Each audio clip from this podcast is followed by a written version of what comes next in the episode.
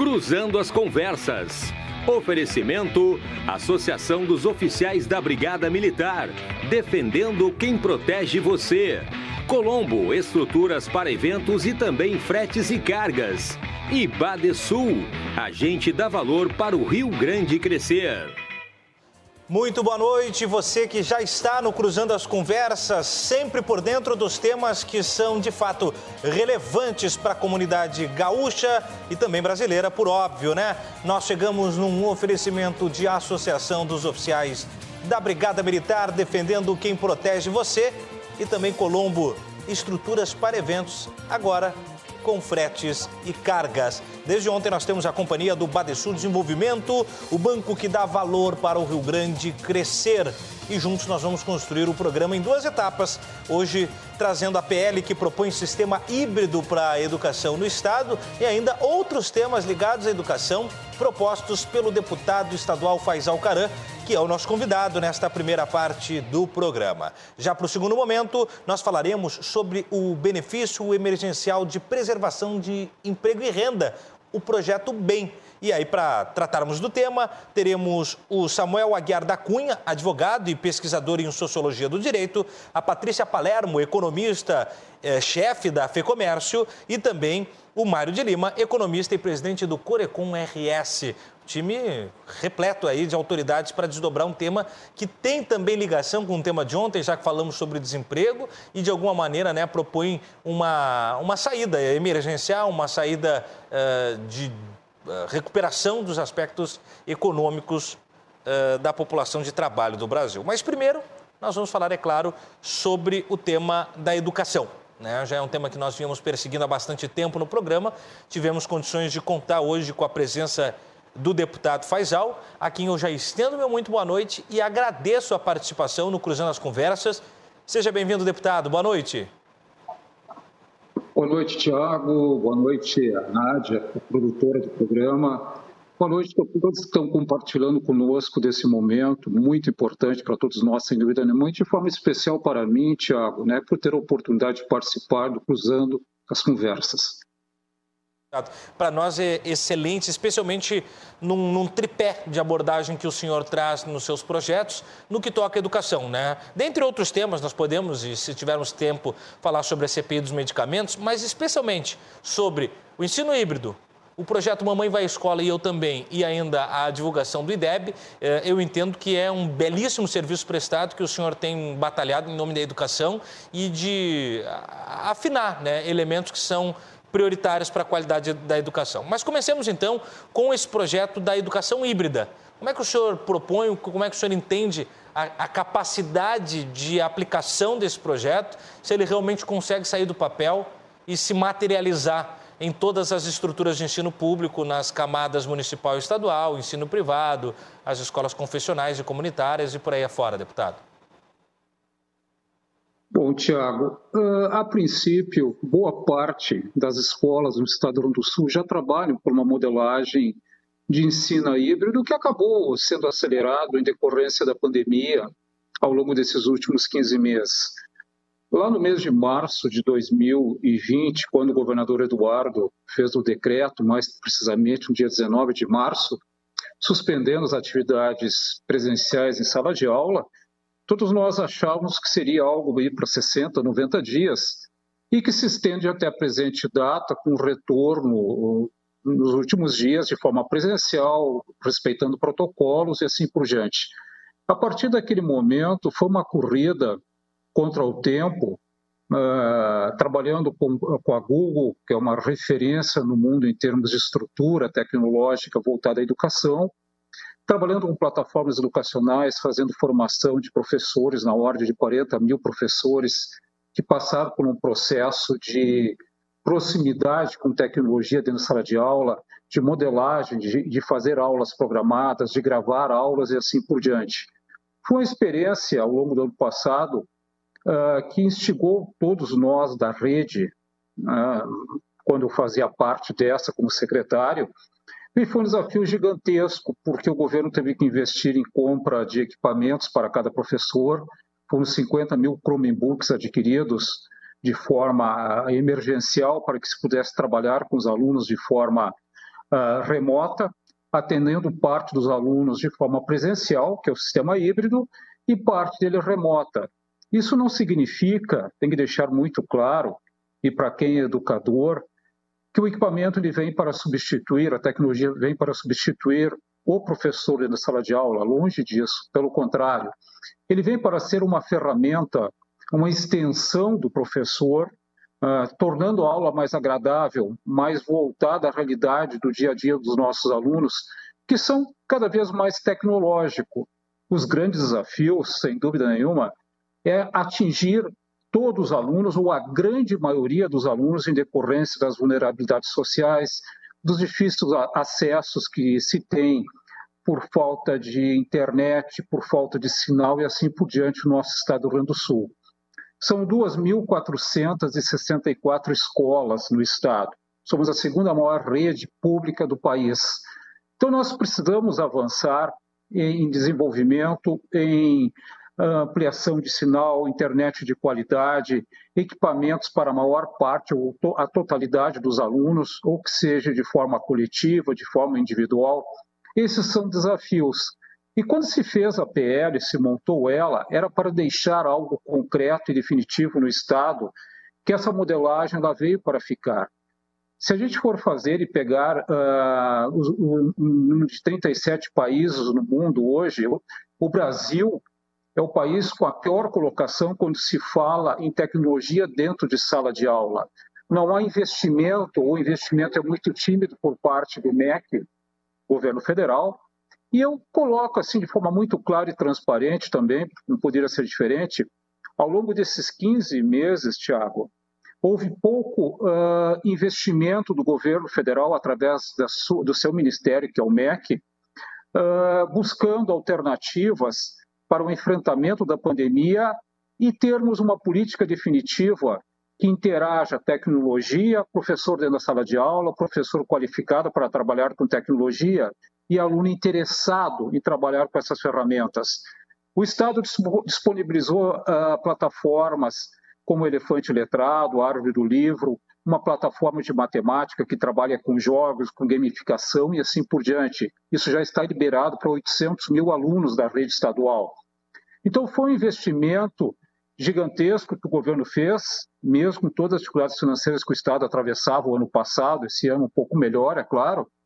Então, essa PL é para garantir a continuidade no futuro, para que não venham outros gestores, vamos colocar assim, interrompam um processo que demandou muito investimento, muito trabalho, muito envolvimento e que ele permite dizer que os nossos alunos, quem sabe, num curto espaço de tempo, entre 5, 10 anos, possam ter a qualidade de alunos de países uh, mais avançados quando se fala em tecnologia dentro de sala de aula e oportunidades no mercado de trabalho.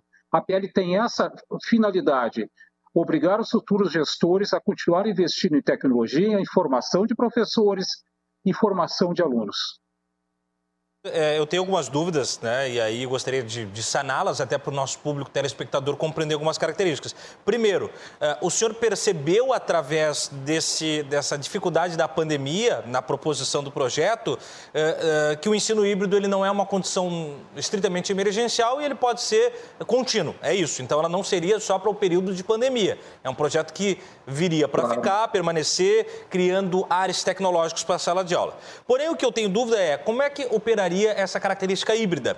É, é no turno inverso ou a sala de aula estaria sempre fracionada com uma, um percentual de talvez 50% de alunos e outros 50% através dos seus lares, acessando pelos computadores? Pergunto porque daí nós temos alguns elementos no que tange, e aí o senhor trouxe os vulnerabilizados, é, especialmente esse público, que é, por exemplo, é, muitas vezes ir até o colégio para fazer a refeição, né? A, a merenda é muitas vezes a refeição, e aí seria né, um prejuízo. Depois tem também a questão da socialização, né, a sociabilização desses alunos, que também estaria de alguma forma um pouco debilitado pelos aparatos eletrônicos. Então eu queria entender um pouco como é que nós conseguiríamos equilibrar a, o avanço tecnológico sem perder a orgânica humana e a necessidade de primeira ordem de alunos de rede pública. Tiago, essa colocação é muito, muito legal da forma que foi posta por ti porque uh, nós estamos criando e, sugerindo essa PL, Assembleia Legislativa, para ser avaliada e aprovada, provavelmente venhamos a ter, ter emendas, que é um processo natural, mas ela tem que ser regulamentada, porque não existe normativas ainda em termos de, de país, em termos de governo federal, MEC, educação, uh, porque uh, se fez o sistema híbrido por uma normativa do governo federal como uma aceitação dessa modelagem até o final do ano de 2021, em decorrência da pandemia. Mas todo o investimento feito por 27 estados, 26 estados mais Distrito Federal, eles não podem ser simplesmente colocados de lado, como muito tem sido feito ao longo da vida do Estado do Sul quando se investe em tecnologia, e a maior parte dos equipamentos ficam guardados em armários porque se tornam obsoletos em curto espaço de tempo, porque a tecnologia ela eh, avança muito rápido nas suas modelagens. E quando o professor não consegue utilizar equipamento, o aluno não utiliza, não tem capacidade para tal, se atira dentro de um armário, se esquece, o dinheiro que é público é perdido. Então, nós teremos que ter uma regulamentação posterior à aprovação da, da, da PL, aonde será definido pelo Conselho Estadual de Educação os, os demais conselhos que trabalham com educação a nível de Estado e a nível de país, uma regulamentação que a gente espere que ela venha de, cima para baixo e os estados façam a regulamentação complementar. Se isso não ocorrer, o Estado do Sul pode e deve ter um regulamento próprio do híbrido. O que seria o híbrido nessa situação? Ele seria um complemento uh, à sala de aula, à forma presencial do professor trabalhar com equipamentos, com plataformas. Ele pode trabalhar dentro de sala de aula, como pode trabalhar com salas virtuais. Hoje nós possuímos no estado do Rio Grande do Sul, através da Google for Education, 38 mil salas de aulas virtuais que rebatem as 38 mil presenciais. Isso é, os professores poderão fazer aulas, aulas programadas, trabalhando com uma capacidade de 50, 50, 20, 80, não interessa. Isso vai ter que ser definido pelo Conselho Estadual, juntamente com a Secretaria de Educação do Estado.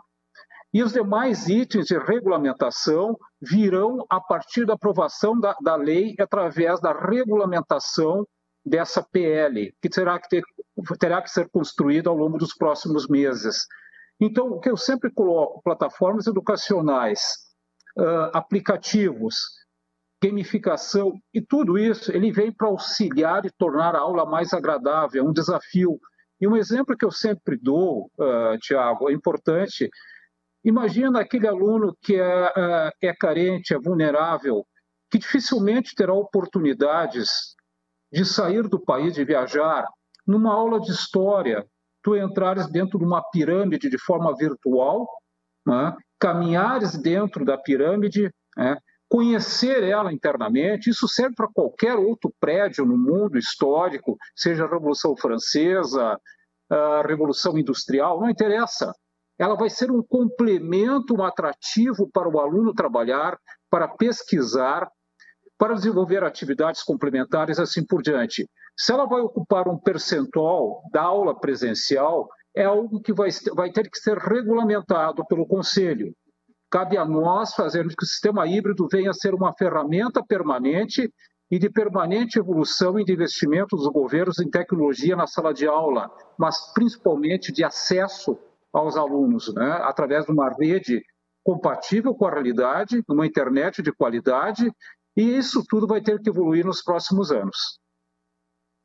Incrível sua ideia. Eu vejo assim, eu vejo uma diferença, até falando agora não como jornalista, mas como professor que eu sou também, mas eu vejo uma diferença, deputado, é, na, na, implementação do ensino híbrido com a tecnologia da sala de aula. São dois eixos que eles parecem similares, embora eles se distanciem numa bifurcação, que é o aparato eletrônico, o aparato tecnológico, laboratorial para a sala de aula. E eu acho que, nesse sentido da gamificação, as plataformas e os apps serviriam nessa, nessa plataforma, eh, talvez do aluno presencial em aspecto físico de sala de aula, mas se nutrindo dessa tecnologia em sala de aula e não necessariamente em casa. Essa eu acho um pouco mais distante, porque aí o senhor foi muito pontual no, na, na nossa falha de extensão de uma malha falha de internet num país continental como o Brasil, que ainda é muito tímida. Se nós pegarmos rede de telefonia, por exemplo, só para ter uma ideia uh, de cálculo de referência, uh, a Itália é um pouco maior em extensão territorial do que Santa Catarina e tem 80, a Itália como país tem 80 redes de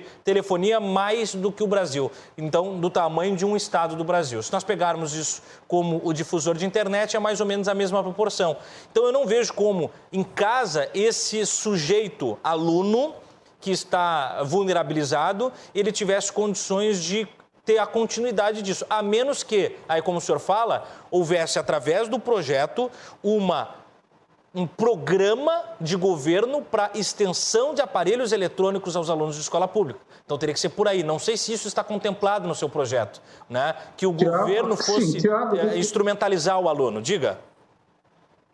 Tiago, o projeto que a SEDUC tem, a Secretaria de Educação, dando uma continuidade de governo, os 50 mil Chromebooks que foram adquiridos foram para os professores, foram 40 mil entregues para professores dentro de sala de aula. E os, e os 10 mil são equipamentos que serão redistribuídos a vice-diretores, eventual, a coordenadores, assim por diante, para melhorar a qualidade e o uso dessas ferramentas, que são simplesmente, o Chromebook é muito simples de ser usado. Ele não, tu não tem perda de matéria, de conteúdos, porque ele fica armazenado em tempo real nas nuvens, né? Bom, o projeto da SEDUC era adquirir ao longo deste ano e ao longo de 2022 mais 70 mil equipamentos para os alunos no primeiro momento, para trabalhar de forma de armários, que tu faz aquele rodízio dentro de sala de aula, como tu disseste, é o trabalho presencial do aluno dentro da escola, no território escola, não no território casa ou residência ou qualquer local que esse aluno more. Então, o primeiro passo do governo é equipar as salas de aula com internet de qualidade, e é, é isso exatamente o que nós estamos propondo hoje. O sistema híbrido ele é um complemento uh, não de carga horária, num primeiro momento, ele é um complemento de ferramenta a ser utilizada e tornando a, a, educação privada, que já investe nesses equipamentos há muito tempo, fazendo com que o aluno da rede pública possa também uh, compartilhar de uma realidade que a minoria dos alunos que estão na rede privada já usam isso há muito tempo. Uma forma de, de, de aproximação e qualificação desses alunos num mundo que, é, que a maior parte dos alunos que têm um poder aquisitivo melhor já usufruem isso, aumentando essa desigualdade. Nós temos que diminuí-la. Mia, deputado, uma vez que o Enem, por exemplo, que é o Exame Nacional do Ensino Médio, ele já está se uh, caracterizando por uma transformação tecnológica. Ele já tem hoje uma proposta de abordagem tecnológica e que, segundo o governo federal, deve ser a tônica dos próximos anos para que ele fique todo ele aplicado via online e não mais em caráter físico para diminuição de custos. Então, nós temos também que adaptar os alunos de escola pública para estarem prontos. Nesse sentido, eu acho que o senhor é, é, é muito pontual assim o seu projeto. Eu acho realmente que toca num, num, num detalhe muito sensível desse equilíbrio de acesso à educação. Tiago, nós fizemos uma experiência que foi bastante exitosa uh, para a preparação dos alunos para o Enem de 2020, que foi o ano passado, né? que acabou ocorrendo em 21, em janeiro deste ano. Uhum. É, uh, nós fizemos uh, 300 aulas gravadas na TVE, foi uma experiência única. Utilizamos professores da rede que se habilitaram uhum. nas diversas disciplinas a fazerem aula gravada via TVE, que é uma extensão do governo do Estado, uh, fazendo aulas programadas para os alunos se prepararem para o Enem. Atingimos aí em torno de 45, 46 mil alunos no universo de 68 mil que estavam aptos a fazer o Enem. Foi a forma que nós encontramos de atingir o maior número possível dentro de uma pandemia, aonde não tínhamos equipamentos para entregar para 70 mil alunos, 65, claro. 66, que seja, né? mas 45, 46 mil alunos participaram desse processo. Mas também tivemos no próprio Enem, são números do governo federal, do INEP, que dizem que 58% dos alunos que se inscreveram a nível Brasil, e também a média se mantém no Rio Grande do Sul, não, é, não fizeram a prova porque ela foi de forma virtual, né, através de equipamentos, talvez em decorrência da pandemia, da não preparação, do abandono, são diversos fatores claro. que afastaram o aluno do Enem. O Estado está fazendo avaliação através da Secretaria de Educação, o governo do Estado lançou uma plataforma hoje de avaliação dos alunos durante o período pós-pandemia, ela é feita a avaliação uh, virtual e presencial daqueles alunos que têm condições de estar em sala de aula hoje e os que não têm, em decorrência uh, da insegurança dos pais, do medo, alunos que têm problemas uh, de saúde para não se expor ao risco, estão fazendo essas provas de forma virtual, aqueles que têm equipamentos em casa e assim por diante. Certo. Então, é o início de um processo que ele não será construído em dois, três anos, mas ao longo dos próximos anos. E a PL tem essa função de deixar registrado que é obrigação, a partir de agora, os governos investirem tanto na sua a, a questão orçamentária, na lei de diretrizes e orçamento, deixando recursos previstos para ter uma, uma internet de qualidade. O governo federal trabalha hoje com 5G. Esperamos que venha o mais rápido possível para melhorar a qualidade das redes que nós possuímos, porque a gente compra um serviço e recebe um serviço a menos. Tu sabe disso, né, Tiago? É, sem dúvida nenhuma, deputado. Deputado, a gente mudando um pouco o tema, mas seguindo na, nas suas iniciativas no que tange educação, Gostaria de desdobrar com o senhor o projeto Mamãe Vai à Escola e eu também, e, e atualizando isso com os dados que o senhor traz na justificativa dos, da, da PL 113, né?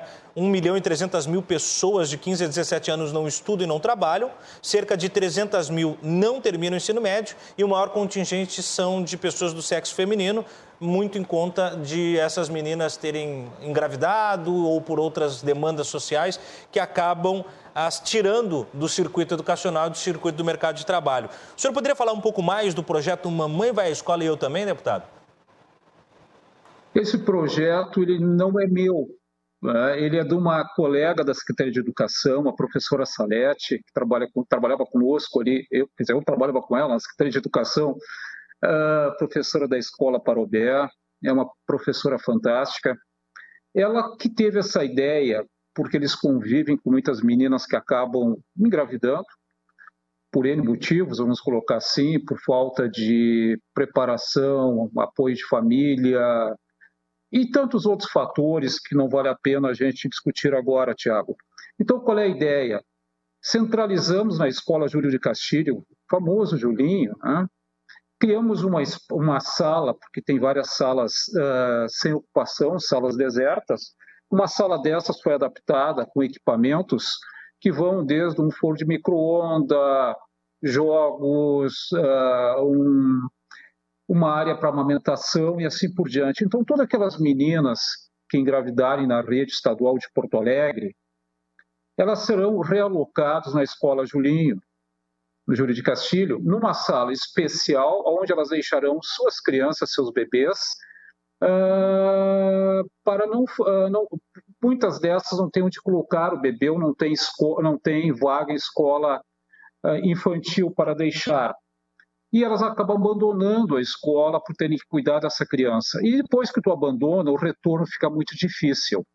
Então a ideia é trazer essas meninas eventualmente que ganharam o bebê para dentro de uma sala, onde elas deixarão essa, essas crianças como estagiários de magistério, e essas alunas do magistério da rede estadual estarão praticando e cuidando dessas crianças sem envolver custos para o Estado, digamos assim, para a rede educacional. Elas serão se aperfeiçoando, porque elas terão que cumprir uma carga horária de estágio, atendendo esses bebês e a mãe se sentindo segura e podendo amamentar seu filho, ou ver seu filho durante o período de aula. Isso é, trazendo adolescentes, jovens de outras escolas da rede estadual para dentro da Escola Júlio de Castilho, numa sala adaptada, uh, e sendo esse um projeto piloto. Nós temos já acordado com o Ministério Público, os Ministérios Públicos envolvidos na área da educação, que a ideia é expandir isso para as outras cidades de maior porte no interior do Estado.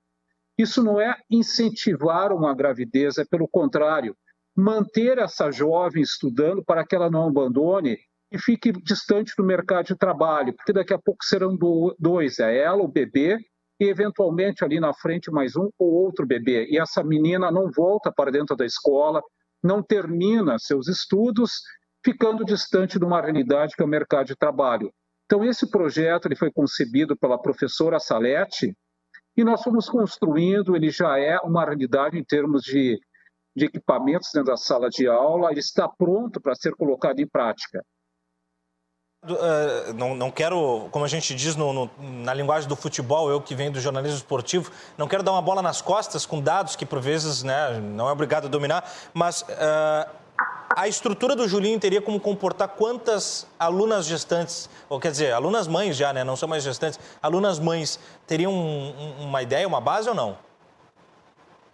A ideia é começar, como eu coloquei, com um projeto piloto para ver a, a, a, reação e adaptação também. Ele tem que começar de forma tímida, a gente coloca assim. O projeto prevê entre 7 e 12, inicialmente, crianças a serem atendidas pela, pelos profissionais, ou quase profissionais da área de magistério. De um projeto uh, semelhante, já implementado em Sobral, no interior do Ceará, pelo deputado Edilvan Alencar, lá do Ceará, que fazia um mapeamento né, das mães, das alunas que são mães, fazia o acompanhamento neonatal e, inclusive, a questão da frequência, né? E se podia ali, e de repente isso é uma coisa de se levar em consideração aqui, né, deputado? É, fazer o mapeamento dessas mães da frequência, mesmo depois da aplicação do projeto, assim, de se realmente está conseguindo manter o nível educacional, a sua presença. Acho que é, é, é de uma é de uma sensibilidade enorme o projeto da professora Salete, que o senhor avoca para levar para esse caráter, lhe parabenizo. E, e, vi a sua preocupação ali na primeira abordagem, dizendo: olha, não é incentivar a, a, a, que tenham filhos, as alunas e tal, porque imagino que o senhor encara esse tipo de crítica muitas vezes com, com essa demanda, mas naturalmente que não, naturalmente que não. É a preocupação do poder público com o público que já está nessa circunstância e que não pode ser desassistido pelas estruturas do Estado. Então, acredito que essa é uma verdadeira política pública de caráter educacional. Parabéns, deputado.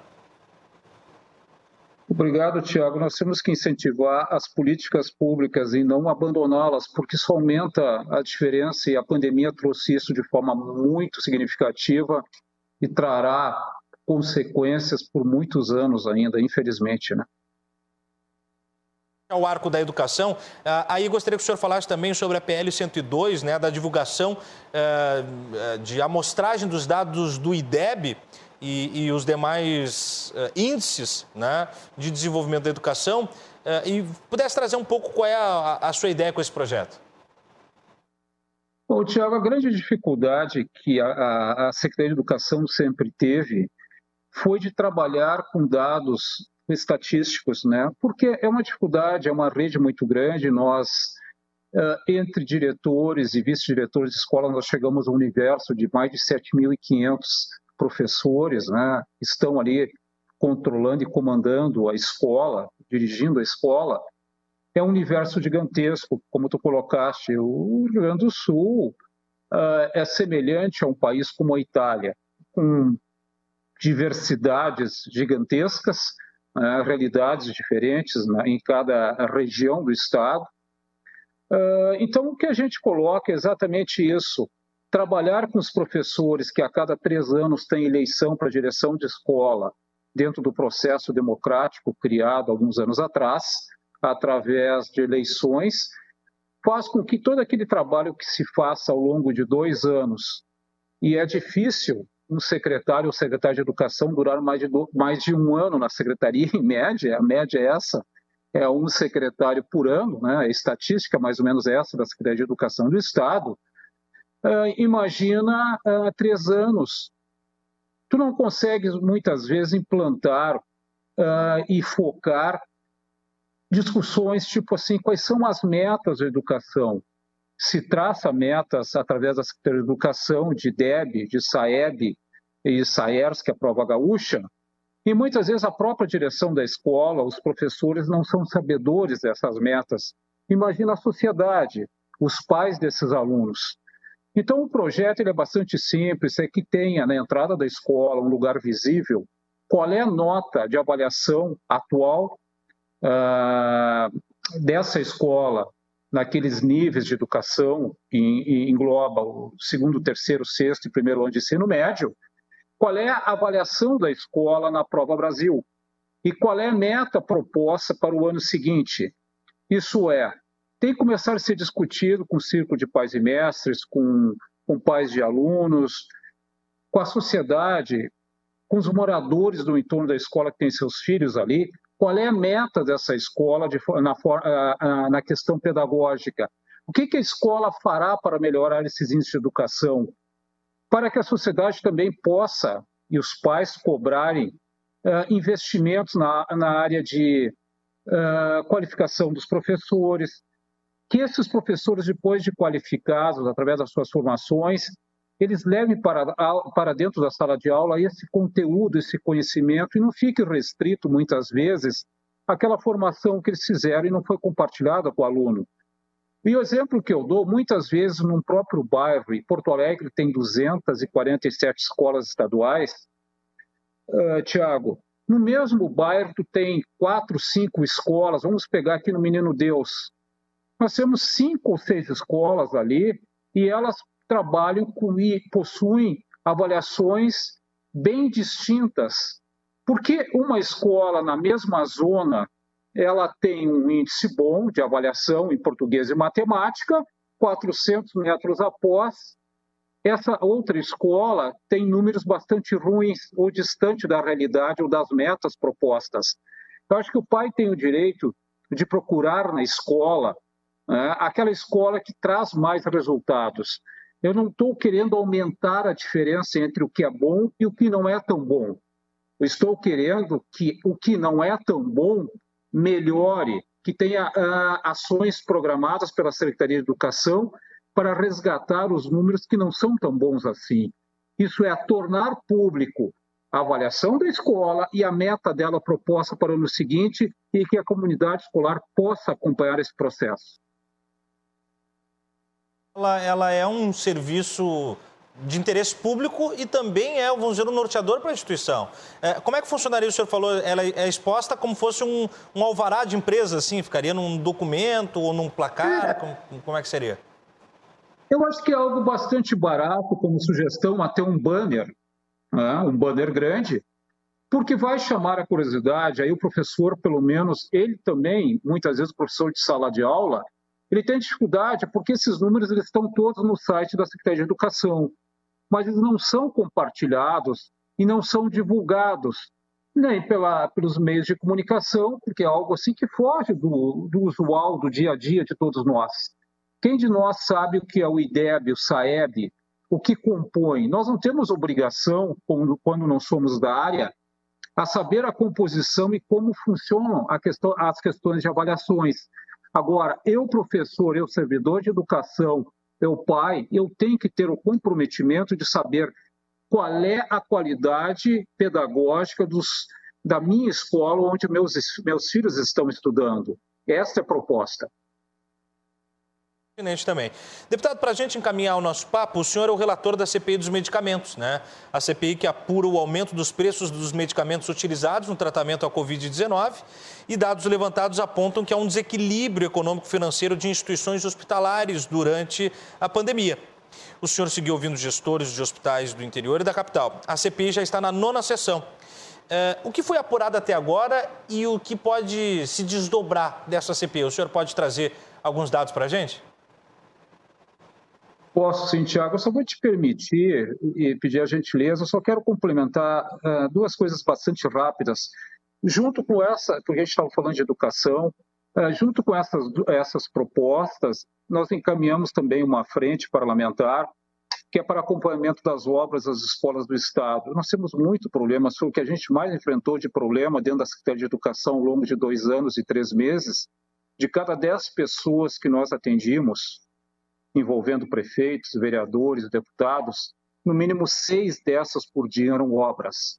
Então, nós temos que enfrentar isso, porque existe o recurso, não para a totalidade das obras de melhorias, mas existe o recurso que muitas vezes acaba voltando para o caixa único do governo e não ficam na educação por N fatores. Então, chegou um momento desse enfrentamento.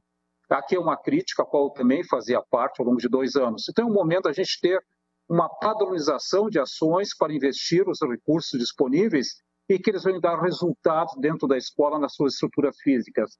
Junto com isso, também há uma frente uh, pedindo ao governo do Estado que coloque dentro da rede estadual psicólogos e assistentes sociais para trabalharem com professores e alunos, atendendo uma lei maior que é do governo federal, do governo Bolsonaro, que em 2019 criou, através de lei, essa normatização, e ela tem que ser implantada pelos estados, pelos municípios o mais rápido possível. Pós-pandemia, será um trabalho gigantesco na questão emocional dos alunos, dos professores e tudo que veio a, a, a, trazido pela pandemia ao longo desses 15, 16, 17 meses, o tempo que vamos levar ainda até encerrar esse processo. Ponto. Quanto à questão dos medicamentos, é importante colocar, Tiago, nós estamos na nossa nona, nono encontro da comissão. Uh, o, o, deputado Tiago é o, o doutor Tiago é o presidente da comissão, o Clair, o deputado Clair é o vice-presidente, eu sou o relator. Nós tivemos, uh, já fizemos 50, 50 oitivas, ouvindo presidentes de hospitais, de entidades filantrópicas, é um universo gigantesco, nós temos 200 requerimentos a serem uh, pautados ainda, seriam 190 na atual situação. Fizemos visitas a alguns hospitais há duas semanas atrás, na próxima semana iremos a mais seis hospitais no interior do estado.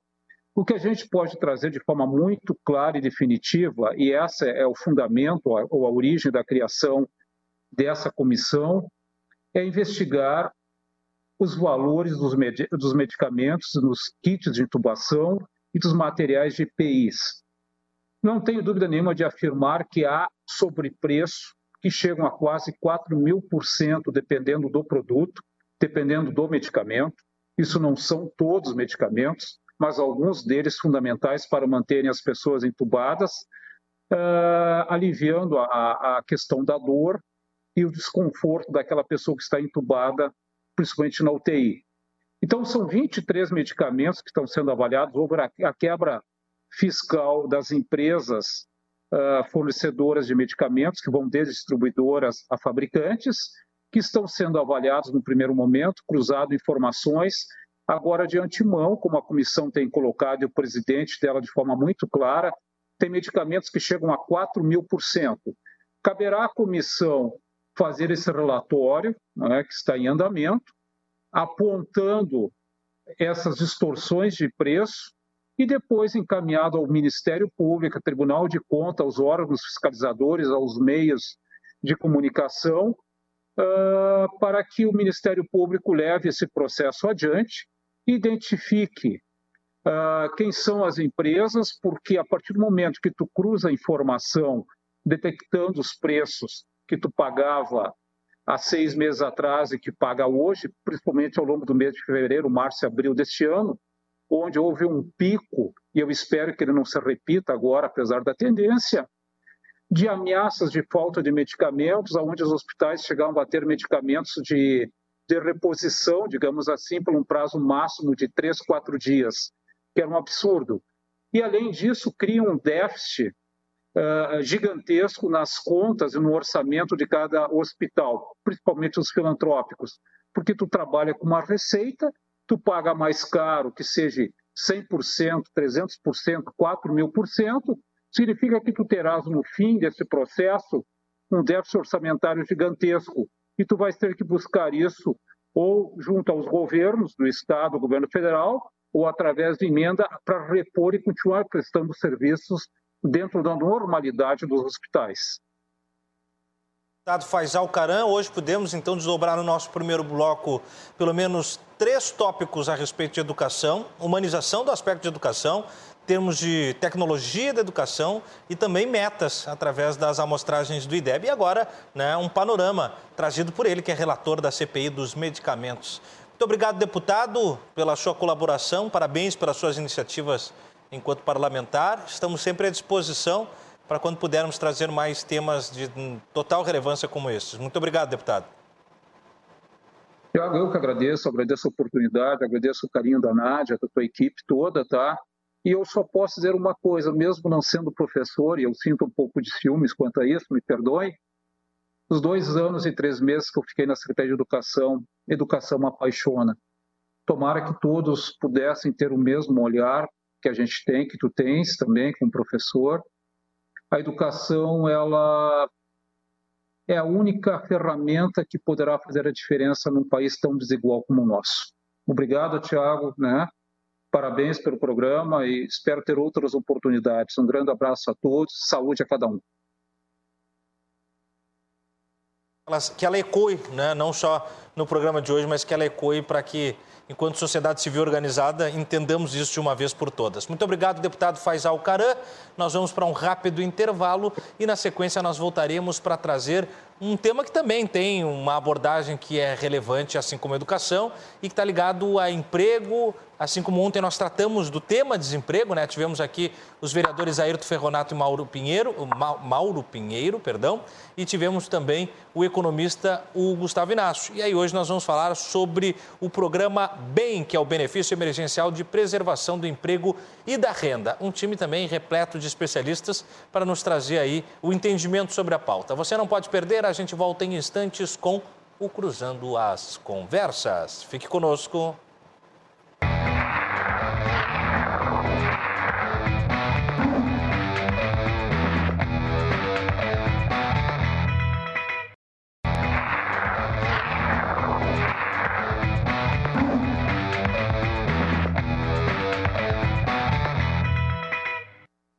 Muito bem, voltamos então com o Cruzando as Conversas na noite desta quarta-feira. Tivemos no primeiro bloco o deputado estadual Faisal Caran e desdobramos diversos tópicos a respeito dos seus projetos ligados ao tema da educação e também né, um panorama geral sobre a CPI dos medicamentos, ele que é relator neste momento da CPI que apura as uh, circunstâncias de custo de medicamentos e as suas alterações em pleno tempo pandêmico. Agora nós vamos trazer, é claro, os nossos parceiros, né?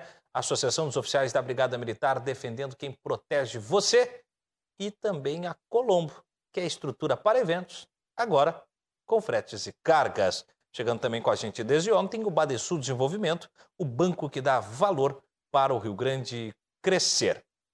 E por fim, você sabe que acessando www rdcshopping.com.br, você encontra os melhores produtos para os melhores tipos de consumidor. Se você tem bom gosto, sabe que aqui são os melhores produtos com preço muito baixo. Então, confira lá, por exemplo, o faqueiro Tramontina. É imperdível porque tem qualidade e durabilidade no jogo de talheres inox da Tramontina, que está saindo por apenas R$ 334,63. Parcele em até seis vezes sem juros. Dito isso, então, nós vamos ao segundo tema do programa de hoje, que trará aí mais uma pauta da recorrência das nossas abordagens recentes ao tema de emprego, de auxílio emergencial ou como tema desemprego ontem, batendo recorde no Brasil, que foi desdobrado na nossa programação. Hoje nós falaremos sobre o benefício emergencial de preservação do emprego e da renda, o projeto BEM. O que é o BEM? Vamos explicar um pouco antes de trazer os nossos convidados. É um benefício criado pelo governo federal no âmbito do, de Programa Emergencial de Manutenção de Emprego e Renda, regulamentado pela medida provisória 936-2020 e convertido em lei para enfrentamento do estado de calamidade pública e da emergência da saúde pública de importância internacional, decorrente, é claro, pelas circunstâncias promovidas pelo coronavírus.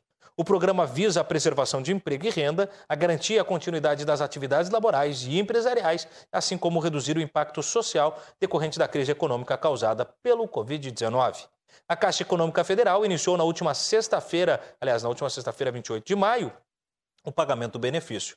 Foi lançado no ano passado pelo governo para garantir a preservação e se estende para essa temporada com o relançamento do programa. Para desdobrar sobre o tema, nós teremos aqui nos estúdios o Samuel Aguiar da Cunha, advogado e pesquisador em Sociologia do Direito, a quem eu já estendo boa noite e agradeço a presença. Seja bem-vindo ao Cruzando as Conversas, Samuel. Muito obrigado, Tiago. Boa noite a todos e todas da uh, espectadores da RDC TV. É um prazer enorme estar contigo. Espero que tenhamos aqui uma, uma fala bastante profícua em cima de um tema para lá de importante para a nossa sociedade. Querendo ou não, nós não estamos pensando em assistencialismo, nós não estamos pensando em meras benesses, estamos pensando em manutenção e desenvolvimento da economia como um todo. E isso é algo muito importante.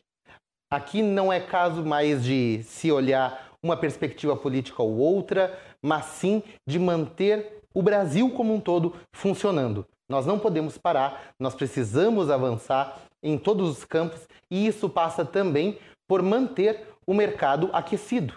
E isso uh, se torna importante não apenas para o grande empresário, para o médio empresário, até porque isso tem um, essas medidas são previstas para um grupo bastante restrito, para uma fatia de um faturamento específico.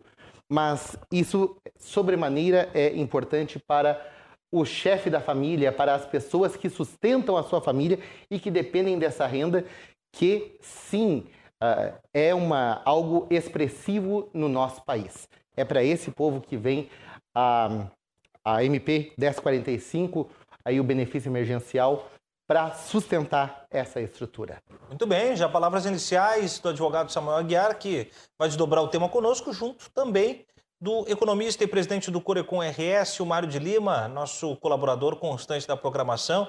E nos encontramos mais uma vez aqui, Mário. Seja muito bem-vindo ao Cruzando as Conversas, já com as suas falas iniciais. Boa noite, Tiago. Boa noite, Patrícia, minha, minha colega economista. Boa noite, Samuel Guerra da Cunha, brilhante, brilhante advogado. É, eu agradeço mais uma vez a, o convite da RDC para tratar um tema bastante relevante para a sociedade brasileira, ainda mais no momento em que o Brasil hoje tem um crescimento no PIB que ilude um pouco, engana um pouco as, as nossas eh, expectativas no que diz respeito à economia no longo prazo mas ao mesmo tempo nós temos o bem, né, que surge como um importante instrumento de política pública no que diz respeito à garantia da manutenção do emprego no momento em que o Brasil uh, acumula um nível, uma taxa de desemprego elevadíssima, batendo recordes, uh, especialmente nos últimos 10 anos. Então, muito obrigado pelo convite espero colaborar bastante no debate no dia de hoje. Sem dúvida nenhuma, Mário. Como de costume, né? Patrícia Palermo, economista-chefe da FEComércio, também é a nossa convidada e fecha a bancada de hoje de maneira virtual, assim como o Mário de Lima. Eu estendo boa noite a você, Patrícia, e também agradeço a sua presença, já pedindo a sua fala inicial sobre o bem. Seja bem-vinda, Patrícia. Boa noite a todos, é uma alegria para mim estar aqui hoje representando a FEComércio e falando um pouco sobre o bem, né? O bem ele pode ser considerado entre os programas que foram lançados pelo governo federal como mecanismos né, de tentar aliviar as pressões que a crise do coronavírus teve sobre a economia brasileira como o mais exitoso, eu diria, né? E também o mais importante para grande parte dos empresários e dos empregados formais brasileiros que foram ano passado uh, utilizaram demais essa medida e que esse ano também mais uma vez volta a usar. Infelizmente, né, o bem não estava disponível no momento nesse ano onde ele seria o mais necessário, que foi quando a gente teve aquela grande escalada de restrições à atividade econômica ao longo do mês de março, né? Então, se o bem tivesse chegado antes, ele teria feito melhor ainda do que ele tem capacidade de fazer. Bem, é, o aspecto temporal no que toca a emergência da pandemia é um fator fundamental. Samuel, agora sobre o bem, né? É, ele é destinado a trabalhadores que formalizarem acordo para suspensão de contrato de trabalho ou redução de jornada.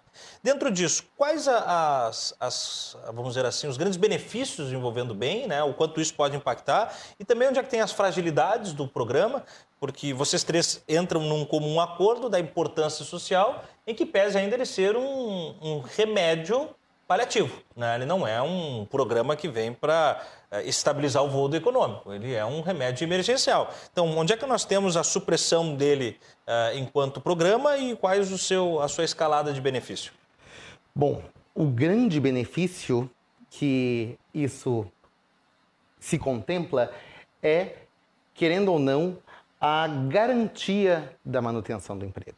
Importante uma vez que o empregado pode permanecer por até quatro meses, né, por até 120 dias, esse período vai acabar sendo rebatido também como garantia de que não vai ser despedido.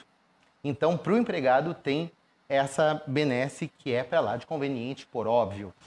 Para o empregador, há uma redução do custo, o empregador vai arcar com menos do salário e o governo federal vai dar uma contrapartida para auxiliar a segurar. Aí é a parte boa, né? a parte interessante conveniente. Mas há uma fragilidade e que aqui os meus colegas de bancada, Patrícia e Mário, vão poder falar também muito sobre isso, que são as limitações às empresas que participam. Uh, a limitação hoje de que as empresas tenham faturado em 2019 até 4,8 milhões no ano. O problema é, e as empresas que reduziram, tinham mais e que reduziram em 2020? Como é que vai ficar isso? Isso ainda, isso não é previsto na medida provisória. Claro. E ainda há essas limitações que pode, querendo ou não, uh, desconcertar uma série de outros fatores. E lembremos, né, o direito ele é um grande apaziguador da sociedade. Ele é uma ferramenta. E por ser uma ferramenta, ele depende uh, desse olho crítico todo dia para conseguir encontrar as melhores respostas. Respostas essas que a sociedade clama, que as pessoas clamam, que o prato na mesa clama. Né? Certo. É, é, aí me parece alguma fragilidade que ainda se precisará explorar, que ainda se precisará discutir, mas com certeza, ah, como veio nesse ano, veio mais aperfeiçoado que em 2000 e 20 e tende a ser algo realmente interessante, até porque também coloca alguns benefícios, acaba prevendo também alguns benefícios na vida do empregado que antes não estava previsto. E não só do empregado, daí destacou agora, Mário, o Samuel destacou, né, uma estabilidade, uma segurança maior para o empregador. E isso também acaba trazendo, vamos dizer assim, um equilíbrio dessa relação de mercado Uh, especialmente nesse tempo lamacento da pandemia. Dito isso, a pergunta que eu faço é: o quanto o bem impacta de fato uh, em dados na economia, especialmente para as empresas? O que, que o bem pode servir de lastro de segurança para as empresas? Ah, o bem ele pode garantir tranquilamente o, a, a, a mínima condição possível para a economia ter uma continuidade, digamos assim, eh, de sobrevida que é o que nós estamos vivendo hoje. Então, a economia brasileira, por exemplo, hoje ela conta com uma emenda constitucional 109 de 2021 que trata justamente da garantia do, auxílio, do novo auxílio emergencial, auxílio emergencial residual, que permite que a economia brasileira não esteja numa situação pior e até colaborou nesse crescimento do PIB no primeiro trimestre. Ao mesmo tempo, outras ações que o governo eh, realizou em 2020 que acabam é, é, tendo um, um transbordamento ainda em 2021, possibilitando especialmente aquelas ajudas que o governo realizou aos municípios e aos estados, né, aos entes subnacionais, possibilitando então que o poder público tivesse mais capacidade de garantir a redução das perdas provenientes da, da pandemia e, ao mesmo tempo, garante que a economia brasileira, como eu disse inicialmente, uh, tenha uma sobrevida nesse processo de transição uh, e que, que, que, se abate mediante a, a Covid-19.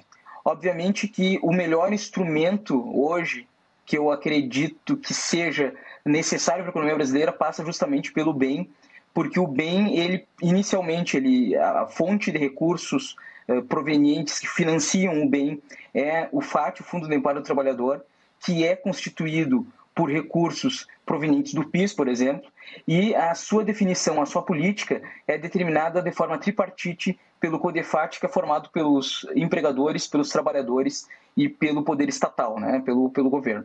Logo, então, essa relação institucional permite uma melhor envergadura das políticas nos objetivos quando se obtém interesse em, em praticar essa política.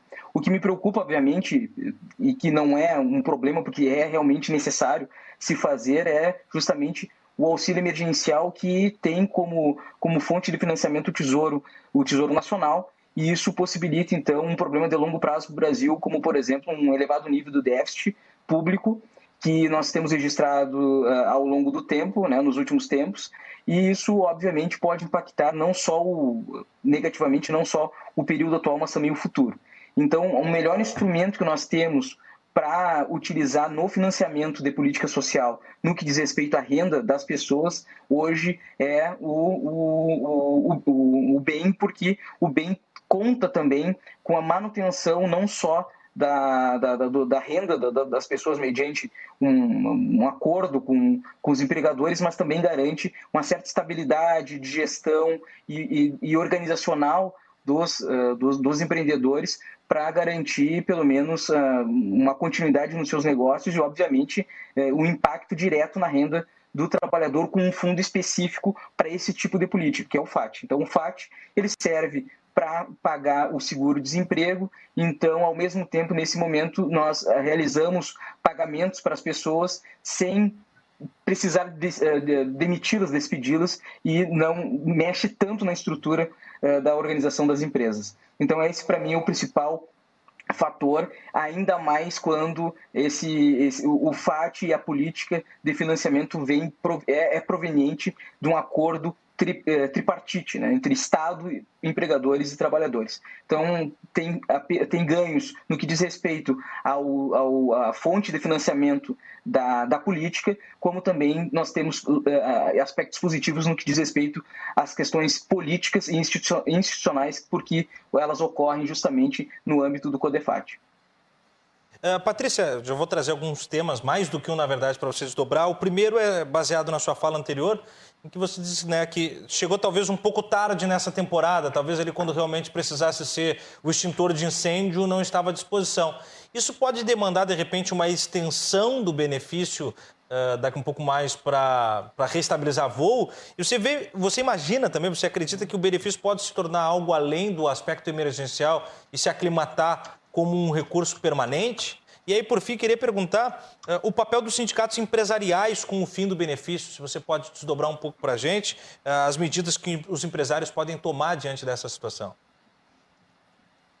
Bom, vamos lá então. Uh, o que, que aconteceu né, ao longo desse início de ano? Né? A gente começou o ano com uma expectativa de que a gente ia, de uma certa forma, viver um ano com um menor nível de pandemia. Vamos pensar assim, né? Vamos pensar que 2020 foi um ano que rodou na onda da pandemia e as pessoas começaram o ano de 2021 pensando o seguinte: olha, a pandemia ela é um capítulo que a gente está terminando, né? E a gente estava começando um capítulo novo, que é o capítulo da vacinação. Só que nós fomos surpreendidos por essa segunda onda. E essa segunda onda, ela veio, no caso do estado do Rio Grande do Sul, fechando muita coisa, né? E fechando principalmente muitas das coisas que já tinham sofrido muitos impactos da, dos fechamentos do ano passado, né? Então, quando se fecham as empresas no ano passado, elas vêm capitalizadas com esse fechamento e elas já passam dificuldade. Agora, imagina fechar de novo descapitalizadas como elas estavam. O que, que aconteceu? Principalmente essas empresas que passaram por largos períodos né, de fechamento, elas já fizeram ajustes bastante significativos na sua força de trabalho. O que a gente enxerga é que grande parte das empresas que foram classificadas né, como prestadoras de serviço ou comércio não essencial, elas acabaram operando nos seus níveis mínimos de emprego. Isto é, elas têm simplesmente a equipe mais enxuta possível para atender o seu funcionamento cotidiano. Então, quando veio o fechamento, o que, que aconteceu? Aconteceu que elas tiveram, em grande parte, né, aquelas principalmente que não tinham essa capacidade de levar para a internet a sua operação com força total, né, elas tiveram uma queda significativa das receitas, num tempo em que as despesas continuavam as mesmas. O bem ele existe, ele nasceu para dar justamente esse fôlego para as empresas em termos de dizer, olha, eu pago para ti durante esse tempo uma parte significativa do teu custo aqui, que é a tua folha de pagamento. E tu consegue fazer com a receita que tu tem o quê? O pagamento dos teus outros custos que continuam existindo, apesar das tuas portas estarem fechadas, né? O que, que aconteceu esse ano? Não tinha bem. Então, a receita que diminuiu tinha que fazer frente ao conjunto de todas as despesas. Quando tem abertura da atividade econômica, quando a atividade econômica pode funcionar, o bem não é necessário. Ele não tem a tamanha, a tamanha relevância do quando ele está fechado. Quando a economia está fechada. Só para a gente ter uma ideia no ano passado, né? No ano passado, dos 20 milhões lá de acordos que foram firmados no Brasil, 30% deles foram firmados no mês de abril. E se a gente olhar de abril a junho, que foi quando ficou forte mesmo, quando ficou bastante rígida né, a restrição da atividade econômica, esse período respondeu por 77% dos acordos. Né? Então, os acordos existem quando tem restrição à atividade econômica. Por quê?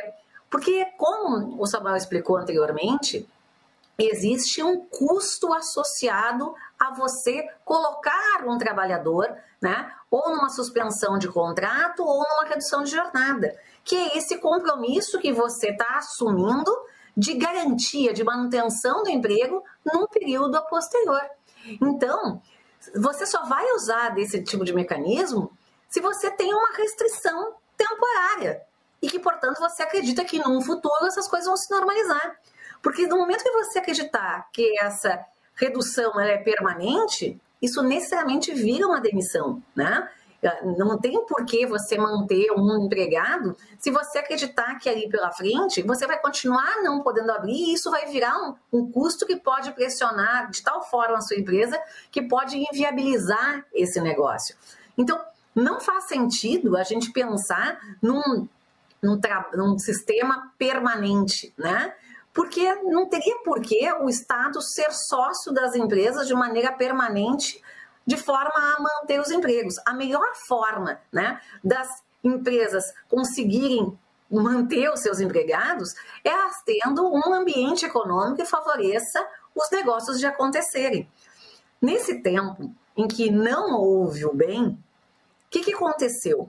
Houve, houve acordos coletivos, né, que tentaram associar um, o que a gente chama de modus pandemia, que era aquela possibilidade de fazer acordos entre as partes em que se pudesse efetivamente ter redução de jornadas com redução de salários e aliviar essa pressão sobre o caixa das empresas. Então, a nossa crítica, né, e foi uma crítica do setor empresarial como um todo, foi essa questão de o governo simplesmente, quando terminou 31 de dezembro de 2020, ele desligar uma série de mecanismos como se a gente tivesse de fato acabado com a pandemia. E quando a gente viu que as coisas não estavam nessa direção, e Manaus estava dando os sinais de que não estava sendo nessa direção, não se colocou já em, em roda alguns mecanismos que seriam imensamente protetivos ao emprego, como a gente sabe que são, né? Como é o caso do bem. Só para a gente ter uma ideia, né? A gente festejou aqui a geração de empregos no mês de março, mas o varejo destruiu empregos, né? O varejo, especialmente aquele varejo que foi dito não essencial, destruiu empregos. Se a gente for ver a parte lá de alojamento, de alimentação no mês de março, destruiu empregos. E por quê? Porque não contava com uma medida como essa de proteger temporariamente é, o, o emprego daquele indivíduo, basicamente ajudando a empresa né, a não se descapitalizar ainda mais, ainda mais pensando que ela veio de um período de forte descapitalização, que foi o ano de 2020. Por favor, vamos lá, Samuel. Aqui é um dilema jurídico-político, né? Que não adianta. É necessário fazer escolhas. Uh, onde a gente vai ganhar mais e onde a gente vai perder menos. E, e isso é interessante. Querendo ou não, é, era necessário colocar uma data, era necessário colocar um prazo, ou pelo menos conseguir enxergar para onde isso caminharia. 31 de dezembro foi arbitrário? Foi. Foi. Talvez pudesse ser mais, talvez devesse ser mais aberto? Talvez mas foi o melhor cálculo, possivelmente, que se fez até aquele instante. E sejamos muito honestos, ah, quando o negócio estourou no ano passado, ah, até agosto estaria bem, até setembro estaria bem. Não, não, fim do ano, Natal a gente já vai estar comemorando feliz. e algumas famílias comemoraram Natal escondido. Né? O comércio foi uh, teve que trabalhar duras penas para poder manter. A indústria também precisou uh, se segurar nos, em todas as condições possíveis para poder uh, produzir.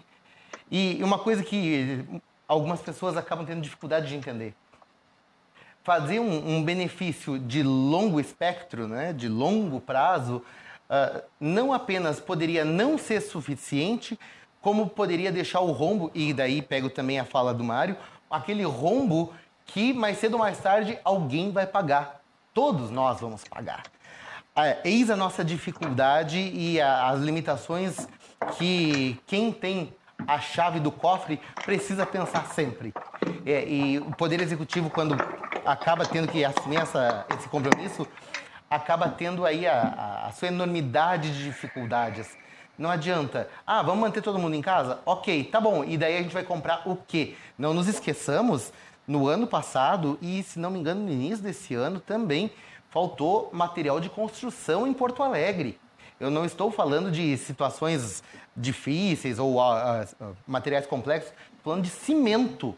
Por quê? Porque não tinha como transportar, porque não tinha como embalar, porque não tinha como uh, distribuir ao consumidor final. E posso dizer isso cá entre nós, porque tô, terminei há pouco uma reforma em casa e faltou cimento, gente. Uh, isso precisa estar à vista. Manter uh, o emprego e a renda é manter o consumo e, de outro lado, também é manter as bases da economia para que todos possam consumir. Nem que tenhamos que dar uma apertada no cinto, cada um fazer o seu ajuste, mas é uma maneira de fazer com que todo mundo caiba. Se cortar a, a geração do emprego e renda, aí sim, usando uma expressão muito gauchesca, aí se perde o boi com a corda. Você concorda, Mário de Lima? Não, eu, eu, concordo com o Samuel, concordo com, com tudo que foi dito até agora também pela, pela, pela Patrícia.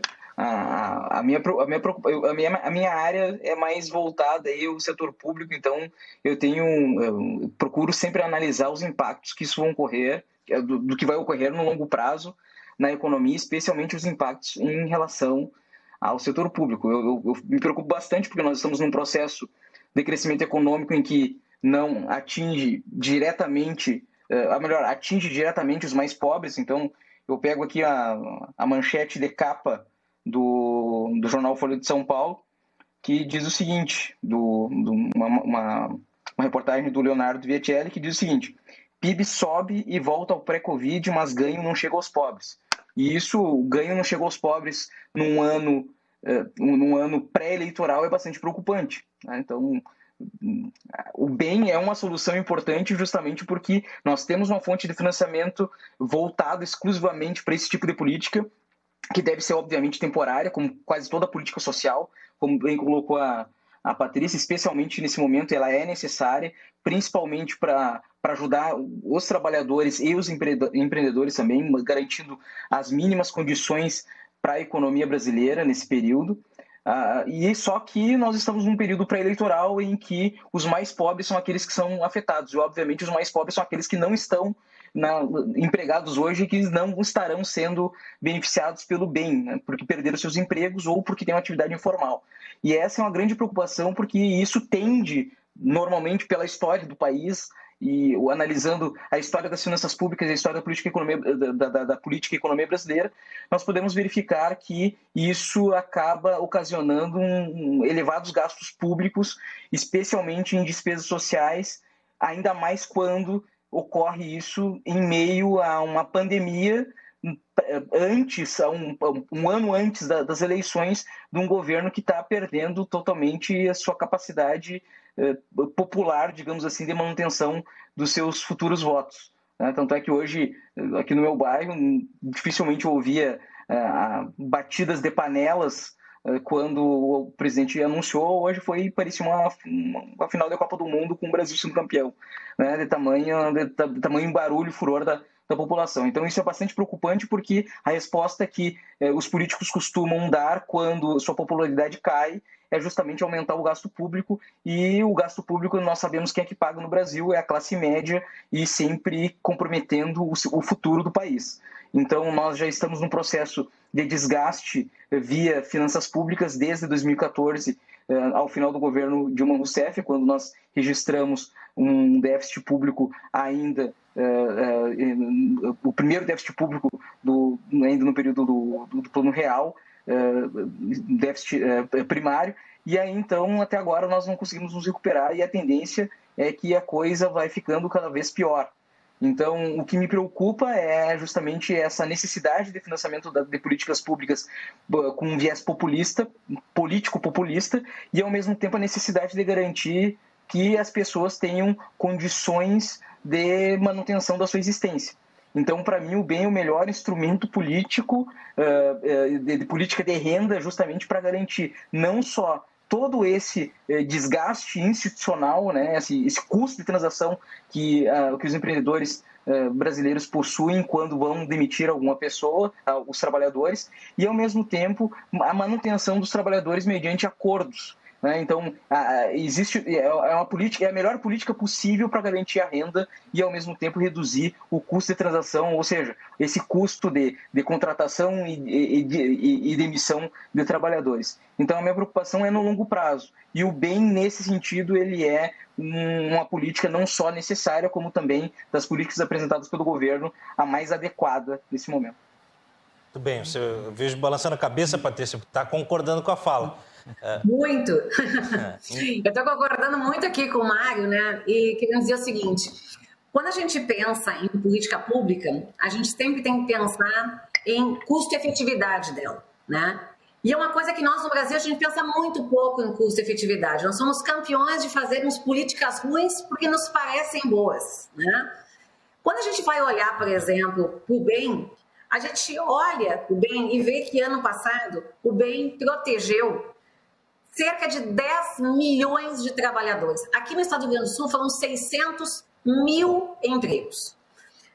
Quando a gente olha o custo dessa política, o custo dessa política no passado foi de 33,7 bilhões de reais. 33,7 bilhões de reais pode nos parecer um número grande, mas não é um número tão grande assim, né? Ao pensar que a gente preservou empregos e além de ter preservado empregos, a gente preservou empresas, né? Porque as empresas, se elas são obrigadas a pagar despesas que elas não têm condições, isso pode gerar efeito cascata, inclusive porque aqueles trabalhadores que foram mantidos empregados e que sequer foram sujeitos à questão do bem. Eu acredito que uma crise das proporções que a gente teve, a gente gastou muito no Brasil e não gastou da maneira mais eficiente possível. Num dos programas da DCTV, o Cristiano, professor lá da FURG, trouxe um dado super interessante, né, do que os quase 300 bilhões de reais que foram gastos ano passado em auxílio emergencial, 75% das pessoas que foram privilegiadas pelo acesso ao auxílio emergencial, né, e estou falando privilegiados porque teve muita gente que precisava e que, inclusive, não conseguiu ter acesso, né? 75% dessas pessoas não cumpriram pelo menos uma das exigências, né? Então, a gente acabou gastando mais com quem às vezes não precisava, né? E aí faltou dinheiro para gastar com quem precisava. Eu acredito, obviamente, né, que uma política que nem essa, ela tem que ter a temporalidade da crise. Ela não pode ser uma política de caráter permanente. Mas os agentes públicos têm que entender a temporalidade da crise. Eles não são ditadores da temporalidade da crise. Eles não ditam quando a crise acaba. Né? E enquanto isso, a gente não pode jamais esquecer que é o setor público que tem os instrumentos para promover a estabilidade. Nesse momento, a gente precisa. A gente não pode esperar que a iniciativa privada encontre a solução se ela está privada de poder funcionar. Né? Se a gente for olhar mundo afora, todos os países que fizeram né, o hashtag Fica em Casa, ficaram no hashtag Fica em Casa preservando seu emprego, sua renda, testando as pessoas e, na sequência, vacinando. A gente só vai conseguir vencer a pandemia se a gente fizer essas três coisas. Botar. Quando a gente olha, por exemplo, o Mário lembrou bem, né? Essa questão do PIB, né? O PIB cresceu 1,2% em termos marginais, isso é, em relação ao último trimestre do ano. Isso aí foi surpreendentemente bom. E a pergunta é: como a gente fez isso num momento de grave letalidade da nossa pandemia, da pandemia aqui no Brasil? E um dos motivos obviamente vem a da agropecuária, que não tem nada, não funciona guiada pela pandemia, até teve um, questões de uh, positivas sobre ela, né, sobre a questão da pandemia, o preço das commodities foi lá em cima, a gente teve uma desvalorização do real em relação a outras moedas que também acabou favorecendo. Mas se a gente for olhar, propriamente dito, o que aconteceu até com o comércio, com os serviços, é que as pessoas não ficaram em casa. Né? As pessoas começaram a se movimentar e começaram a se movimentar porque não tinham outras alternativas. Então o PIB andou porque também as pessoas andaram, né? Porque as pessoas também se movimentaram, porque as restrições esse ano foram muito menos uh, relevantes para a atividade econômica do que foram no ano passado. E aí vem um ponto que eu acho que é o crucial, né? A gente tem esse estado pandêmico perdurando até não se sabe quando. E a gente vai ter que ter a medidas auxiliares da iniciativa privada a funcionarem nesse período dentro da temporalidade da crise. Então, ao meu ver, quando dia 31 de dezembro acabou-se o ano e acabaram-se as medidas, mas não acabou-se a pandemia, o bom gestor público, atento a isso, tinha que no dia seguinte já pensar em alternativas. E não pensar em alternativas a partir do dia 28 de abril. Quando a gente olha, por exemplo, os dados do bem, os dados do bem começam a partir do dia 28 de abril. A partir do dia 28 de abril, as empresas tiveram alguma alternativa. Antes, todas as alternativas que se conseguiam estavam só na esfera privada, entre partes negociando alternativas. E aí, as partes que eram menos organizadas não conseguiam se proteger da mesma forma, né? Então, eu acredito que o bem é uma medida muito efetiva, muito positiva, é um forte acerto do governo, né? Só que é um acerto que perde na sua temporalidade.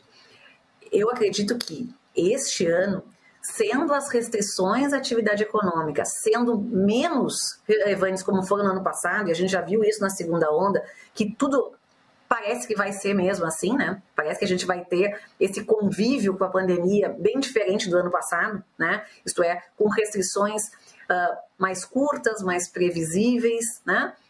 É muito provável que até a medida que as empresas usem seja uma medida, ah, uma medida bem menor do que se teve no ano passado. Né? Quando a gente conversa com os empresários aqui no estado do Rio Grande do Sul e pergunta para eles, né, o que vocês acham do bem? Ano passado, nas conversas que eu tive com muitos empresários, todos eles figuraram o bem como o principal dos programas. Né?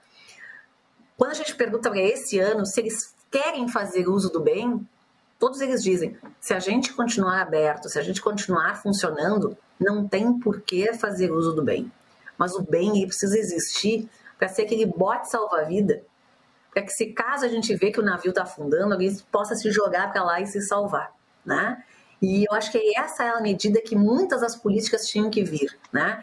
Umas políticas de apoio para esses momentos de incerteza, né? Para saber que os indivíduos e as empresas estão amparadas nesse momento. Porque eu acho que é isso que a gente precisa, né? Precisa um pouco mais de segurança para viver esse período de tamanha incerteza. E aqui o Mário, eu tenho certeza que vai balançar a cabeça e concordar comigo, dizendo o seguinte, que incerteza é uma das piores coisas para a atividade econômica. Ambiente de incerteza é que nem neblina, faz todo mundo reduzir velocidade, faz todo mundo parar. E o Brasil é um país que é uma fábrica de incertezas. Daqui uns dias a gente vai ter que fazer outro programa que nem esse para falar da crise hídrica. Né? Nós estamos falando de um problema gigantesco, que é o problema da crise do coronavírus, da pandemia, mas olha só que interessante. Se a gente continuar se recuperando em termos de atividade econômica, a gente pode agravar uma outra crise, que é a crise hídrica. Porque a gente pode gerar pressão de demanda num ambiente que já está com uma oferta energética né, muito restrita. Então, de crise em crise, a gente vai avançando. Avançando ou não. Agora, já está na pauta, Patrícia. É, já, vou, já vou pensar a tua participação, porque a nossa produtora Nádia Martins já trouxe para debate nas reuniões de pauta aí o tema da crise hídrica. Nós vamos falar em breve sobre isso, sim. Agora, é, excelente a fala da Patrícia e me chamou a atenção um elemento, Samuel, fiquei aqui é, divagando enquanto ela falava, do, do, se não há possibilidade do bem gerar também um lapso, um vácuo jurídico nessa relação de suspensão temporária de contratos, de redução de carga horária, se isso não pode criar um outro tipo de demanda também de comprometimento jurídico das empresas com seus empregados. Ou há uma blindagem sobre isso? Há alguma blindagem, em especial nessa edição, na edição desse ano, uh, que prevê daí alguns uh, gestores uh, de, da iniciativa privada pensava em usar elementos da, da, da nossa CLT que discute daí da responsabilidade do poder público na suspensão uh, temporária ou uh, completa, permanente, né, da, das atividades profissionais. Uhum. E a, a MP blindou nesse sentido. Ou seja, quem parar não vai poder dizer que foi por responsabilidade do, do poder público uhum. e vai ter que manter ali o, o, o bem. Uh, mas com certeza. E aí, enquanto a, a Patrícia e Mário falam que é, para a economia a incerteza é freio, no, com todo respeito, tá? Eu também tenho que pagar as contas. No meu campo, isso é alimento. É, no direito, a gente vive desse debate. Mas daí, enquanto, enquanto um chora, os outros vêm de lento. Sim, por aí, por aí, fazer o quê, né? Ah, mas o triste disso é o seguinte: Debate é muito bonito, debate é muito legal, mas uh, o trabalhador quer solução e solução prática. E o que é pior, e isso tem que ficar muito claro nessa bancada, entre nós debatedores e para o mundo. Não adianta, uh, a gente precisa ver a economia enquanto influxo da sociedade andar. E o direito, por mais que se possa pensar no direito do trabalho enquanto protetivo, enquanto nas discussões econômicas aí pensando na livre iniciativa, mas ao mesmo tempo pensando na função social que ela tem, a gente tem que fazer andar. Não adianta, não adianta. É muito bonito uh, tirar o dinheiro do bolso, colocar em cima da mesa. Agora, da onde é que vem esse custo? O que, que isso vai representar para a sociedade? Uh, o que nós faremos disso? Não é só dinheiro posto agora, a gente está comprometendo o futuro. Essa conta há de ser paga de alguma forma. Que forma será essa? Uma forma que realmente nos alavanque para frente ou apenas tirando as nossas possibilidades? E sim, essa incerteza que o empresariado acaba tendo e que machuca muito a economia, nos pairou em 2020 e 2021 a MP deu uma melhorada. Creio que se tiver que em outros momentos, e esperamos, torcemos que não, vai cada vez mais se aperfeiçoar, mas uh, isso não pode ser só um movimento de gabinete. É muito fácil ser um gestor público, e aqui, uh, vou falar em. É muito fácil ser uma autoridade de qualquer das esferas vivendo debaixo do ar-condicionado. A gente tem que pensar nessa realidade do empregado que depende e do empregador que paga, da empresa que produz, que gera renda e do, do, do consumidor que vai consumir, então, que vai usar da, da, da renda que tem. Esse vácuo que inevitavelmente acontece, e daí é um pouco talvez da, da minha raça, né? Os, os, advogados, por vezes, acabam encontrando pelo em ovo, chifre em cabeça de cachorro. Uh, isso precisa ser vencido para que tenhamos respostas efetivas. E aí me parece que há que haver um grande pacto social de todas as esferas, uh, municipal, estadual e federal, e também executivo, legislativo e judiciário, para que políticas públicas não sejam vistas enquanto uh, roupas de piedade. Não, elas são necessárias, são pragmáticas para vencer o momento que a gente tem.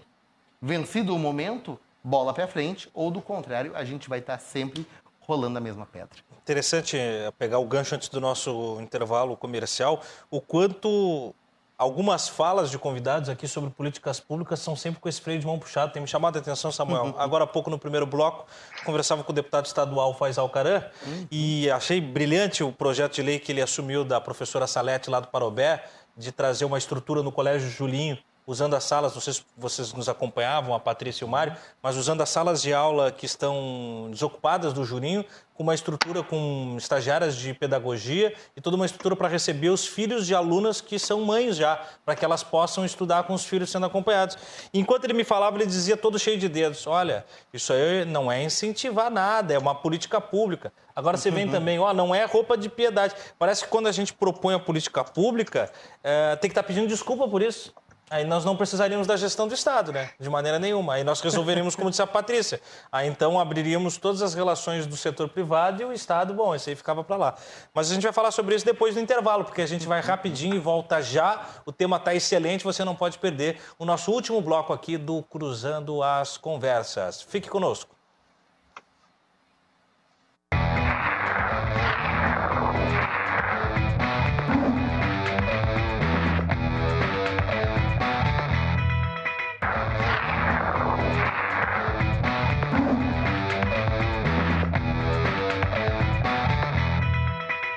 Voltamos então com o último bloco do Cruzando as Conversas da noite desta quarta-feira. Tivemos o programa dividido em dois momentos, né? Tendo um primeiro tópico aí ligado aos projetos de lei do deputado estadual Faisal Caran, que trouxe três abordagens do âmbito da educação. Um, como eu falava há pouco com os nossos convidados de agora, né? Sobre a extensão da sala de aula para mães gestantes em um projeto laboratório, por enquanto, para depois, né, dada a sua qualificação, poder desempenhar em toda a rede pública do Rio Grande do Sul. Depois também sobre a divulgação dos dados do IDEB nas uh, escolas, nas instituições de ensino, para que haja aí uma transparência na relação com a sociedade e também seja traçado um plano de metas para que as escolas se qualifiquem enquanto prestadoras de serviço educacional. E também o terceiro elemento que era sobre o ensino híbrido, em que ele propunha aí uh, uma estrutura de tecnologia para as instituições, professores, diretores, coordenadores e, é claro, né, os mais interessados no tópico, que são os alunos. E agora, no segundo momento do programa, nós falamos sobre o benefício emergencial de preservação do emprego e da renda, o BEM. E para eh, desdobrar o tema, nós recebemos a Patrícia Palermo, economista-chefe da FEComércio, o Mário de Lima, que é economista e presidente do Corecon RS, e também o Samuel Aguiar da Cunha, advogado e pesquisador em sociologia do Direito. O programa é um oferecimento da Associação dos Oficiais da Brigada Militar, defendendo quem protege você. E Colombo, estrutura para eventos, agora com fretes e cargas. E desde ontem conosco, o Badesul Desenvolvimento, o banco que faz o Rio Grande crescer. Voltamos então, eu vou. Tivemos agora uma última fala do, do Samuel no, no, fechamento do bloco. Eu vou voltar rapidamente com o Mário com a Patrícia e depois nós vamos para as considerações finais. O Mário, eu tenho uma dúvida sobre a questão do imposto de renda. O beneficiado do bem, ele uh, declara imposto de renda normal? Como é que é? Temos o Mário? Olha, é uma boa pergunta, mas acredito, acredito que sim. A, a, a, prestação do, a declaração do imposto de renda, ela está atrelada a uma faixa, uma faixa de, de benefícios, né? uma faixa de, de renda. Então, é, inevitavelmente, vai ter que declarar sim. Certo, não era para botar a bola nas costas, viu? Desculpe. Uh... e Patrícia, aí nós falávamos há pouco sobre o, o, e a tua fala foi muito completa, né, no que tange uh, política pública, essa parceria, não uma parceria, mas uma iniciativa de Estado. E aí, quando eu perguntei sobre a possibilidade da medida ficar como algo permanente, uh, é também pensando que, mais uma vez, nós podemos ser traídos, Patrícia, pela sensação da pandemia calendário, né? Porque nós temos a ideia de que um evento uh, completamente randômico, como uma pandemia, ele poderia começar em março e terminar com o, o, o, ano letivo lá em 31 de dezembro, ou mesmo o ano funcional. E aí, hoje, nós temos o programa indo até 25 de agosto, mas não é só porque a, a, a vacinação está avançando, ainda em que pese estar avançando lentamente, que os impactos econômicos da pandemia terminarão quando a pandemia de fato estiver não sei se erradicada ou controlada, mas minimizada no país. Então, é, é, não necessariamente, eu, eu, eu, e talvez eu não tenha me feito entender, é um projeto permanente como um programa assistencial, um Bolsa Família, assim, da vida. Não, não era nesse sentido. Era assim, mesmo que a pandemia esteja sob controle, talvez o bem fosse um projeto de recuperação e aceleração das empresas? Ou você acha que pode nascer novas medidas que substituam bem, mas que continuem a dar um lastro de suporte para o setor privado na relação com seus empregados? Vamos lá, então. Quando a gente está falando né, de programa permanente, é a ideia de um programa que seja atemporal, né? Algo que exista sempre. Então, por exemplo, uma discussão que existe é se essa questão do auxílio emergencial não poderia ter aberto as portas para a gente discutir um programa de renda mínima nacional permanente, isto é, que exista independentemente do, do momento que a gente viva, né? Então, que não exista mais efeitos calendários e assim por diante. O bem, enquanto medida, da forma como ele está desenhado, que é isso que a gente conhece, ele precisa ter um calendário, ele precisa ter uma temporalidade, né? Só que essa temporalidade ela pode ser revista o tempo todo, né? A questão é que essa temporalidade, ela normalmente ela vai ser marcada por uma, algo que seja uh, razoável da gente justificar essa parceria do Estado com a iniciativa privada na manutenção temporária dos empregos né? Porque a gente já tem hoje elementos disponíveis para amparar o trabalhador que perde o emprego através do seguro-desemprego. E isso é normal da atividade econômica, né? A atividade econômica ela tem né, seus altos, seus baixos, as pessoas podem perder seus empregos por determinados períodos, elas, são, elas acessam benefícios para manter minimamente a renda e o consumo nesse período e, de repente, elas voltam à atividade econômica. Qual é o problema? O problema é uma coisa que nem aconteceu em 2020, agora no início de 2021, quando o Estado faz com que a, a tua atividade seja restrita. Haja uma restrição à tua atividade econômica. E, portanto, não pode cumprir temporariamente com uma parcela das suas despesas significativas e isso tem efeito muito grande sobre renda de pessoas. Então, nesse momento, surge a necessidade da gente ter um programa de proteção temporária daquele emprego, né? Caso contrário, quando não é uma coisa generalizada de uma ação, por exemplo, do setor público sobre a iniciativa, sobre iniciativa privada, né, como aconteceu na pandemia, a gente tem outras alternativas de caráter privado entre as partes para se resolver, né? Nós temos um advogado aqui da bancada, ele pode explicar sobre as políticas de layoff e assim por diante, que às vezes são características de alguns segmentos, né? Existem outros tipos de negociação que podem existir entre as partes, mas eu não acredito que um programa que nem esse ganhe esse tipo de caráter ao longo do tempo.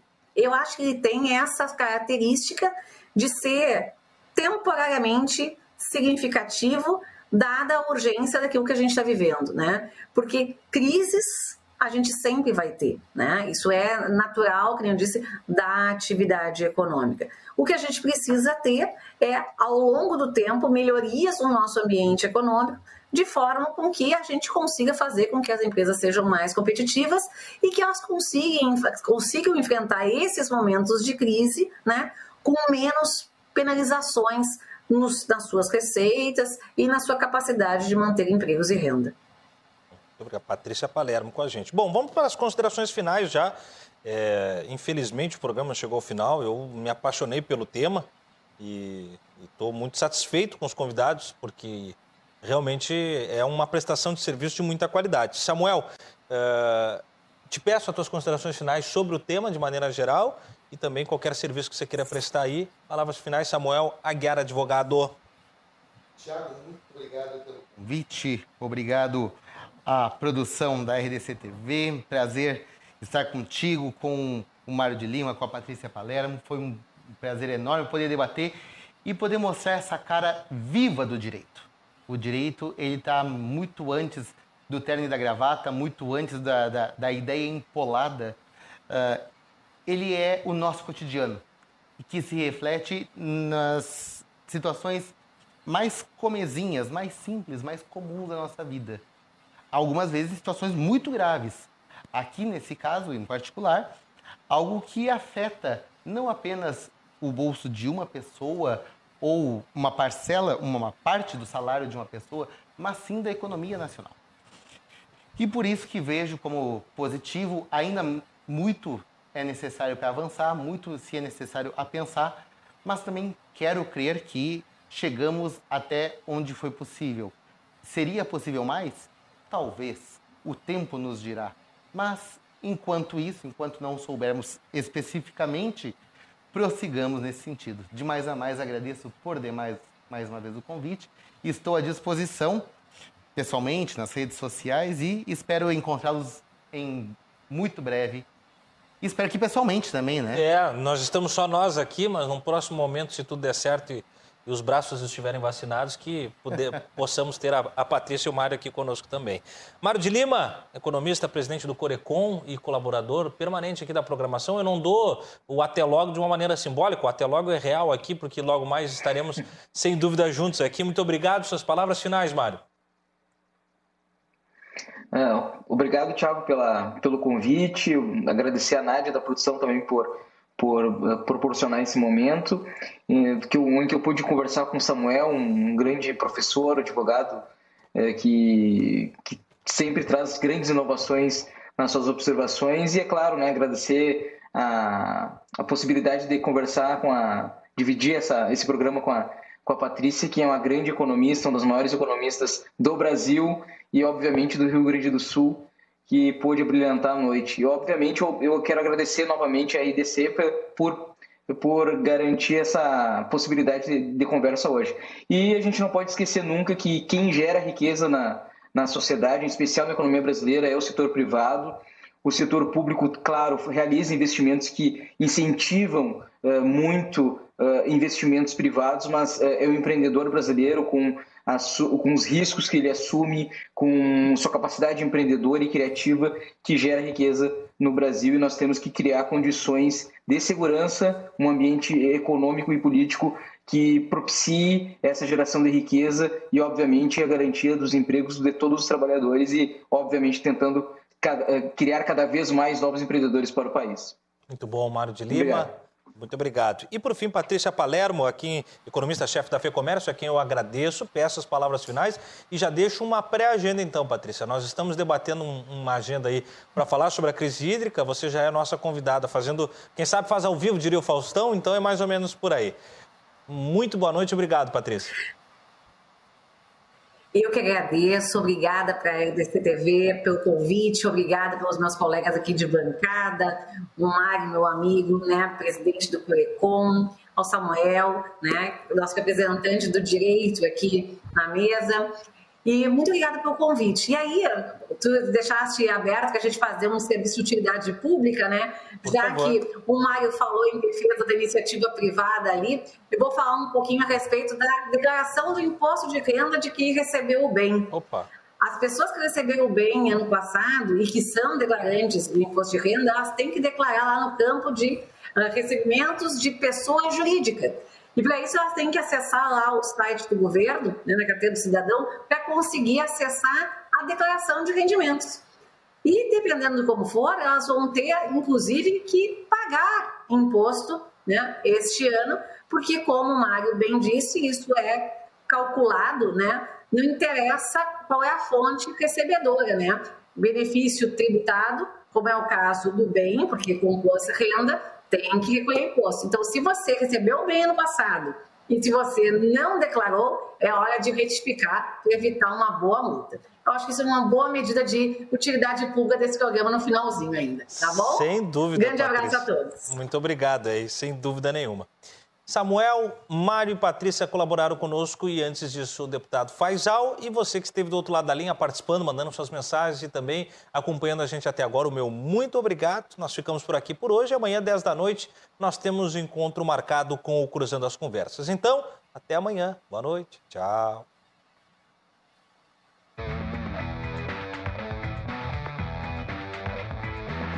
Cruzando as Conversas.